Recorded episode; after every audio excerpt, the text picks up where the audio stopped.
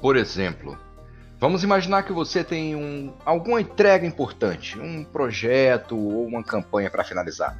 Você precisa que seu foco seja 100% nessa entrega. Enquanto está na frente do computador, trabalhando, você deixa o celular do lado, pois pensa que, no meio daquela tarefa difícil, você merece uma distração simples algumas vezes. O problema é que essa distração está acontecendo a cada 5 ou 10 minutos. Você para o que está fazendo, se desliga completamente para checar as suas mensagens no WhatsApp, as notificações do Facebook ou do Instagram. Por mais que pareça algo muito simples, inofensivo, pois aquela checada nas redes sociais só dura um ou dois minutos, isso é uma ação que prejudica e muito a sua produtividade. Você às vezes perde a linha de raciocínio, pois se dispersa com algo que viu ou que leu na tela do telefone. E para voltar ao pensamento anterior, nem sempre é algo muito rápido, automático, ou pelo menos você até consegue voltar, mas não no nível de produtividade em que você estava quando saiu. Às vezes, você precisa reler as últimas palavras, frases ou até mesmo parágrafos. Fala pessoal, tudo na paz com vocês? O livro de hoje aborda uma das maiores soluções buscadas por toda a humanidade: hábitos produtivos e de sucesso. Nessa obra, aprenderemos o imenso poder da rotina e dos estímulos a que nos expomos. Esse livro contém ensinamentos que podem nos dar uma orientação imensa e eficaz para começarmos a trilhar o caminho da riqueza ou para multiplicarem muito a nossa sabedoria, se já tivermos. E dando continuidade ao quadro aqui da Vivendo Rico, sobre grandes best-sellers, eu apresento para vocês hoje o nosso resumo em áudio do 14º livro, o Poder do Hábito, de uma das maiores referências para o mundo da produtividade nos dias de hoje, Charles Duhigg. O autor nasceu em 1974 no Novo México, estado dos Estados Unidos. Ele foi jornalista, ainda atua um pouco, mas o ramo está mais voltado para a produtividade. E retornando. Jornalista do The New York Times, e ele ganhou, junto com outros jornalistas, o prêmio Pulitzer de reportagem explicativa em 2013. O seu livro, esse aqui que a gente está resumindo, O Poder do Hábito, foi publicado em 2012 e ficou mais de três anos na lista de best-sellers do New York Times. E posteriormente, em 2016, ele lançou o seu segundo livro, Mais Rápido e Melhor, os Segredos da Produtividade na Vida e nos Negócios, que também se tornou um best-seller. Caso você queira esse livro também resumo, entre em contato comigo que eu vou disponibilizar essa opção para que você e mais outras pessoas possam votar para a gente trazer esse resumo do novo livro do Charles Duhigg. Eu lembro a vocês que nós, a Vivendo Rico, acreditamos que a vida é sistêmica. E o que, que significa isso?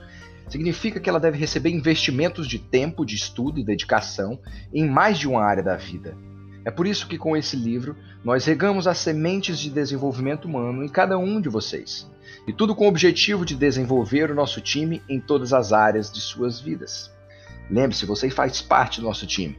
E agradeço já por estar aqui escutando o nosso podcast. Agora vem comigo e vamos para o resumo. Parte 1 Compreendendo a dinâmica dos hábitos. Eugênio Pauli era um paciente idoso que teve problemas cerebrais causados por uma cefalite viral e por isso perdeu a capacidade de usar uma parte de seu cérebro, o lobo temporal medial.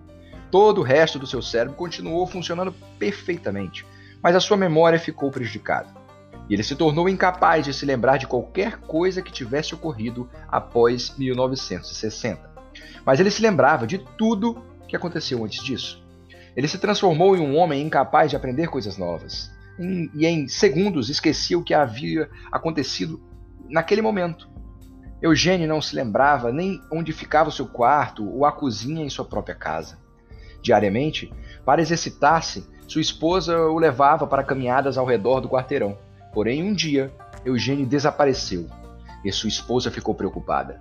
Sua perda de memória poderia fazer com que ele se perdesse e nunca mais voltasse para casa. Por incrível que pareça, em apenas 15 minutos, seguindo sua rota diária, ele conseguiu retornar para casa. Alguns dias depois, Eugênio já era capaz de fazer o percurso sozinho. Isso fez com que os cientistas o estudassem e descobrissem que os hábitos Suas práticas rotineiras, elas são armazenadas em uma área do cérebro totalmente diferente do lobo temporal. E essa área é a responsável pela memória. Isso provou que nós aprendemos e tomamos decisões inconscientes sem a necessidade de nos lembrarmos sobre os fatos que levaram àquela decisão ou àquele aprendizado. Esse, meus amigos, esse é o poder do hábito. Parte 2: A estrutura básica do hábito e como ativá-la. O nosso cérebro é uma máquina poderosa. Ele está constantemente encontrando maneiras para se esforçar menos e automatizar rotinas apenas para sempre economizar energia. Um hábito funciona num fluxo de três etapas. Acompanhe comigo aqui. A primeira é o gatilho. Alguma coisa acontece e o nosso cérebro ele entende que esse gatilho é uma forma de chamado para ele entrar num modo automático e escolher qual rotina ele vai usar. Segundo, segunda etapa, rotina. É uma ação física, emocional ou mental que é automaticamente acionada por, pelo gatilho, que é a nossa primeira etapa. Terceira etapa, recompensa. Um estímulo positivo ocorre e diz ao nosso cérebro que aquela rotina funciona e por isso ela deve ser repetida e armazenada. Entender como os hábitos são acionados é importante, porque isso nos dá o controle sobre nós mesmos. E ao entender os gatilhos e as recompensas, nós somos capazes de alterar sim e adaptar e até criar novas rotinas.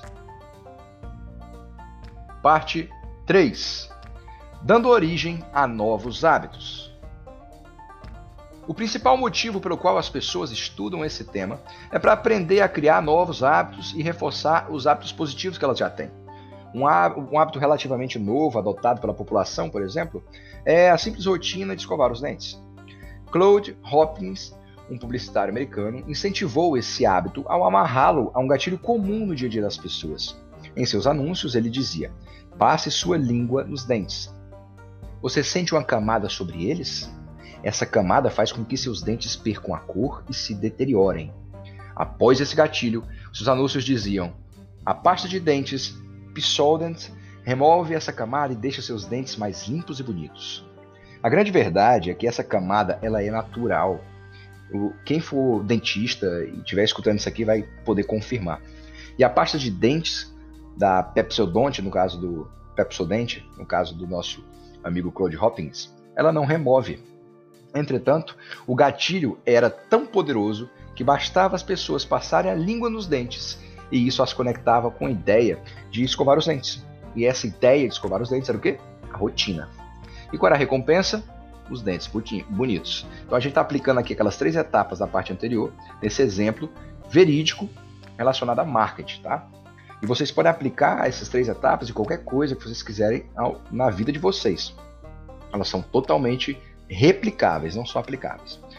Menos de 10 anos após essa campanha, a população americana que escovava os dentes cresceu quase 10 vezes. A técnica de Claude Hopkins é simples e segue os três passos que a gente já falou aqui. Crie um novo gatilho na sua mente, ou na mente das pessoas. 2. Associe uma rotina positiva a ele. E 3. Crie uma recompensa mental ou física associada a, a manutenção desse hábito. Parte 4. Sim, é possível mudar hábitos. O treinador americano Tony Dungy tinha um método não convencional e extremamente bem sucedido para garantir que seus atletas tivessem bons resultados. Ele levava seus jogadores a responderem automaticamente às jogadas de seus oponentes. Ele não queria que seu time pensasse antes de agir. Tony recorria à formação de hábitos que respondiam imediatamente, e não a escolhas racionais em cada jogada. O treinador sabia que hábitos não são facilmente removidos, eles precisam ser transformados. E eles só se transformam se uma nova rotina pode substituir a rotina existente com o mesmo gatilho e uma mesma recompensa. Seus treinos se baseavam em amarrar os gatilhos e as recompensas existentes a novas rotinas. As novas rotinas eram mais simples, davam aos jogadores menos escolhas e mais comportamentos não racionais. Com seu método, Tony conquistou dezenas de títulos e se tornou um treinador lendário na história americana.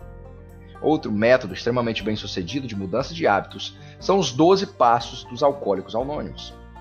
O método simplesmente propõe novas rotinas para o gatilho da necessidade física de consumir álcool e utiliza as mesmas recompensas que o álcool despertava nessas pessoas, como relaxamento, necessidade de companhia, redução de ansiedade, etc. Só que o, o método dos alcoólicos anônimos, por si só, ainda tem algumas dificuldades para transformar os hábitos das pessoas. Por isso, ele investe também na criação da crença de que as pessoas viciadas em álcool precisam da intervenção de outras pessoas. Elas precisam acreditar que tem mais gente envolvida nessa transformação para que ela ative o gatilho da reciprocidade, do, do, compromisso, da coerência, a fim de que ele não decepcione essas outras pessoas envolvidas.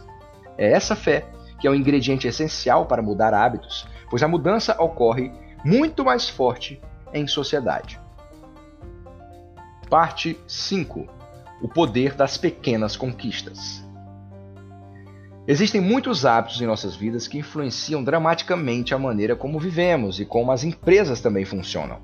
Um hábito positivo leva a outro, e isso cria uma cadeia de hábitos positivos que funcionam muito bem em conjunto.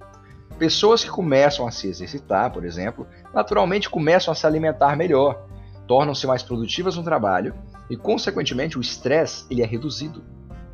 Na sua vida ou na tua empresa, é essencial identificar um hábito que é fundamental que ele é fundamental que precisa ser mudado.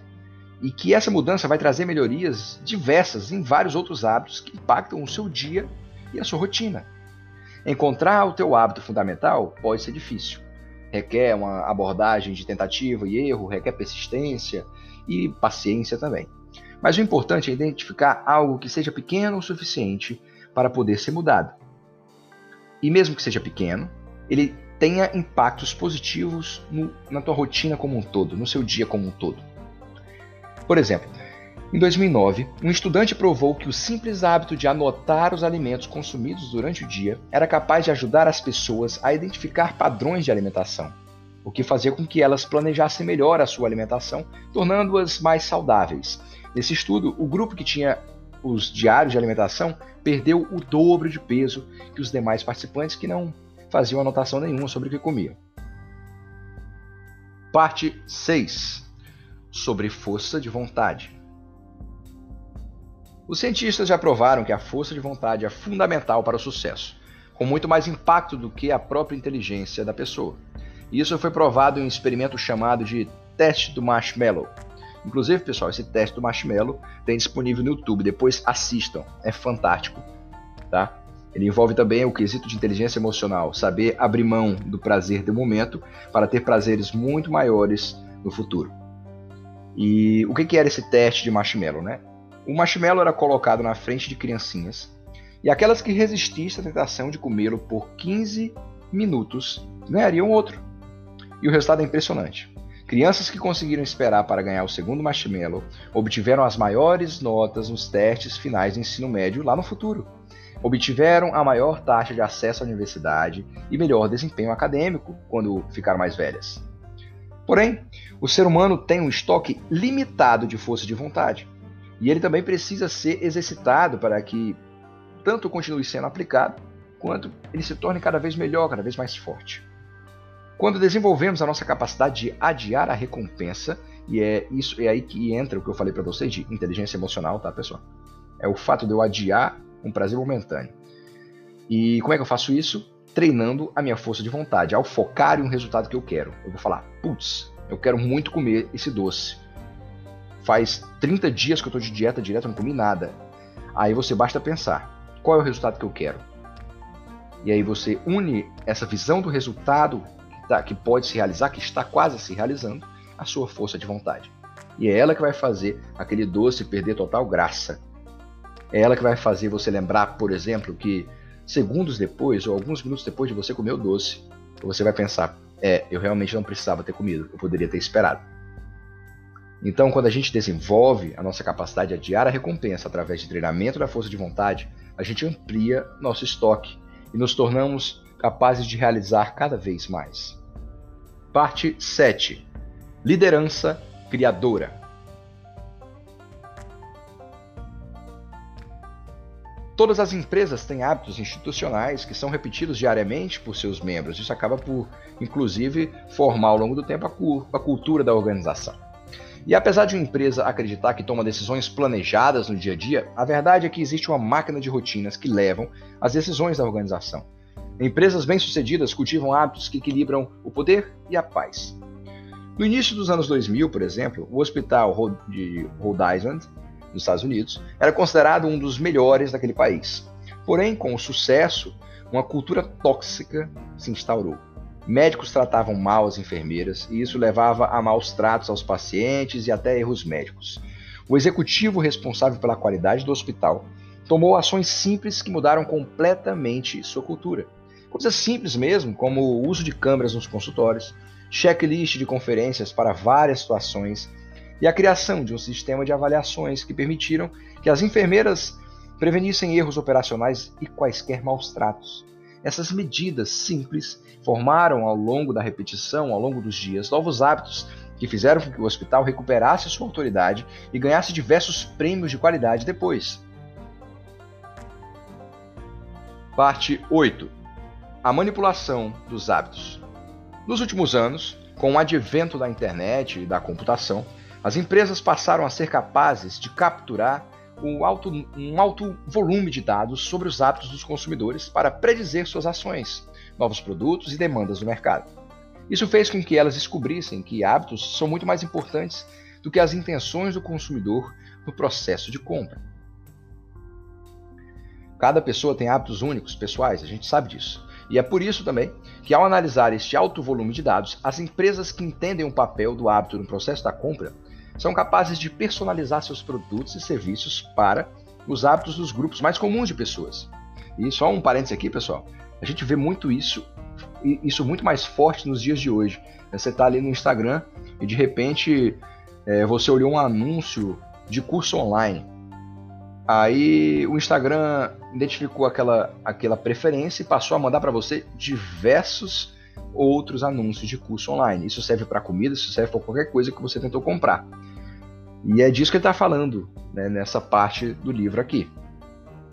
Com informações como suas compras anteriores, sua idade, sexo e os meios de pagamento que você usa, as empresas conseguem identificar grupos de usuários que agem de maneira relativamente similar a você. E se você compra pirulitos e fraldas toda vez que vai ao supermercado, por exemplo, as empresas podem descobrir que você tem filhos de idades diferentes. Com essas informações, as mesmas empresas são capazes de enviar recomendações de produtos e cupons personalizados para a tua situação. Uma outra abordagem comum no marketing usando dados é se aproveitar de grandes eventos das vidas das pessoas, como o primeiro emprego, o casamento, o nascimento de um filho, criando oportunidade de formação de novos hábitos nas pessoas.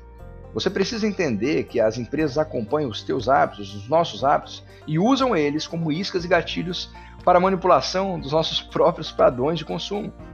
E você deve estar pronto para resistir a essas ofertas quando você tiver o conhecimento a respeito disso. Parte 9. A criação de movimento na sociedade através do hábito. Em tempos de segregação racial nos Estados Unidos, uma história se destaca. Rosa Parks, uma mulher negra que desafiou o sistema e se assentou na parte branca do ônibus que era dividido entre brancos e negros. Ela começou uma grande onda que culminou com o fim dessa segregação, através desse simples, simples, mas poderoso gesto. Ela foi presa e quase que imediatamente grupos começaram a distribuir panfletos e fazer um boicote ao sistema dos transportes. O boicote se tornou o novo hábito da comunidade. Gerou protestos e, eventualmente, a necessidade do Ato dos Direitos Civis de 1964 nos Estados Unidos. Rosa não foi a primeira pessoa a fazer isso, mas esse também não foi apenas um ato desafiando o sistema. Ela tinha laços e amigos em, em sua comunidade. Os comportamentos que ocorrem sem planejamento racional, como o que ocorreu com Rosa, são muitas vezes os pilares das grandes mudanças na sociedade. Movimentos como esse acontecem porque existem hábitos relacionados ao grupo de amigos, vizinhos, grupos com relação a uma causa específica. A ação de Rosa cresceu, pois foi adotada pela comunidade e as pessoas queriam demonstrar uma nova identidade e participar de um grupo que se unia através do desejo pelos direitos civis. O poder dos laços fracos explica como um protesto pode deixar de ser apenas algo de um grupo de amigos e se tornar um movimento todo, um movimento social grande e forte. Convencer milhares de pessoas a buscar o mesmo objetivo é muito difícil, mas usar a ligação entre as pessoas para criar uma pressão dos companheiros tende a funcionar muito bem para mudar os hábitos de uma sociedade. Parte 10 De quem é a responsabilidade? Em 2010, um pesquisador de neurociência descobriu algo fascinante ao fazer exames de ressonância magnética comparando os cérebros de viciados em jogos de azar com jogadores casuais. Quando viam as máquinas de cassino rodando, o cérebro dos viciados sempre reagia com uma sensação de vitória, mesmo quando eles perdiam, mesmo que o cara sempre fosse para lá e perdesse. Enquanto que os jogadores casuais registravam corretamente suas perdas na memória. Esse é um ponto chave na formação dos hábitos.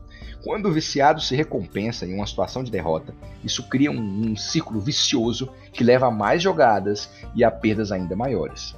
Já os jogadores casuais só registram a recompensa quando param de jogar, e isso evita a perda de dinheiro. Charles se pergunta sobre a, a moralidade disso. É correto formar hábitos que destroem a vida das pessoas?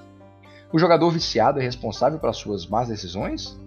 Apesar do questionamento moral e de sermos incapazes de julgar de quem é a culpa, para Charles, uma vez que você entende que o hábito existe, você tem a habilidade sim de mudá-lo. Tente identificar qual hábito você tem que muitas vezes está te prejudicando. Parte 11 Tutorial de utilização. Uma vez que somos capazes de compreender o papel dos hábitos em nossas vidas, nosso principal desafio é transformar cada um deles de acordo com o que nós queremos, de acordo com o resultado que a gente tem para um futuro próximo, ou um futuro médio ou longo.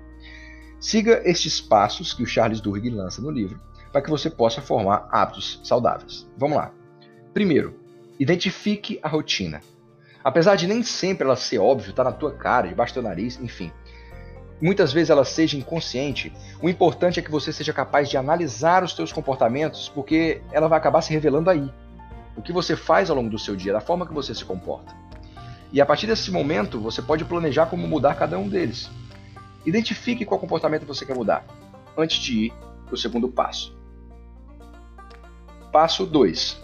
Experimente recompensas diferentes. Se você não consegue trocar rotinas ruins por novas rotinas, é preciso jogar com as recompensas. Lembrando aqui, pessoal, que recompensa é a terceira etapa da estrutura de um hábito, tá? Se você está comendo comidas ruins e se alimentando de forma nada saudável antes de dormir, por exemplo, você deve substituir a recompensa dessa rotina. Troque a comida por um lanche saudável ou apenas descanse por alguns minutos. Depois disso, ligue um cronômetro. Aguarde 15 minutos e se pergunte se você ainda sente a mesma vontade de comer um fast food. Se sim, você ainda não identificou o gatilho do hábito. Experimente recompensas diferentes até que você descubra qual gatilho aciona aquele mau hábito. Se por acaso, nesse exemplo, o gatilho era sua fome, entenda que você pode superar a fome comendo coisas diferentes, como um lanche saudável. Se o gatilho desse hábito é o cansaço, tire alguns minutos para descansar. Lembre aqui, pessoal, que vocês têm que aguçar a percepção de vocês para identificar qual é o hábito que está incluso ali ah, mas é muito difícil, eu não consigo identificar, eu só me sinto mal. Então, quebra ele na estrutura. Qual é o gatilho? Qual é a rotina? Qual é a recompensa? Vai ficar mais fácil vocês compreenderem o hábito. A partir disso, vocês. Ah, o problema está no gatilho. Ataca o gatilho. O problema está na rotina. Ataca a rotina. Está na recompensa. Ataca a recompensa. Vamos lá. Passo 3. Isole o gatilho. Se você sabe qual recompensa satisfaz aquele gatilho, ainda é necessário entender o gatilho mais a fundo ainda. Os gatilhos mais comuns tendem a ser sempre relacionados a cinco categorias principais. A primeira, a algum lugar, onde você se encontra quando surge a rotina. Segundo, um horário, quando que surge geralmente essa rotina. Terceiro, um estado emocional, como você se sente quando essa rotina surge. 4 outras pessoas, com quem você está geralmente quando essa rotina aparece. E 5. Uma próxima ação clara. Quando você tem algo a fazer e a rotina é acionada. Se você tem um hábito que precisa eliminar, anote os lugares, os horários, os sentimentos, as pessoas com quem você está e quais os próximos passos antes daquela rotina aparecer. Depois de algumas repetições, você vai começar a entender o padrão. Pessoal, entendendo o padrão é, é só atacar. Passo 4. Crie um plano. Uma vez que você entendeu os três principais componentes do hábito, fica fácil planejar uma nova rotina que lhe trará a mesma recompensa para o mesmo hábito.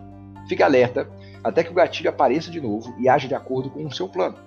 Se funcionar e você tiver a força de vontade para repetir esse novo condicionamento, sempre, sempre você será capaz de transformar os seus hábitos. E é isso aí, pessoal. Concluímos agora mais um audiobook da nossa Vivendo Rico. Lembrem-se sempre de rever as suas anotações e, claro, como de costume, vou passar para vocês aquelas duas perguntas para que vocês fiquem, fixem ao máximo todos os conhecimentos que vocês tiveram e principalmente os insights, as grandes ideias que esse resumo do poder do hábito trouxe para vocês. A primeira pergunta é: que fichas caíram para você durante o podcast? E após terminar de ouvir, que ideias você teve? Pergunta 2. Com base no que você percebeu, com base nessas fichas que caíram, com base nessas ideias que você teve, o que, que você decide fazer de diferente a partir de hoje?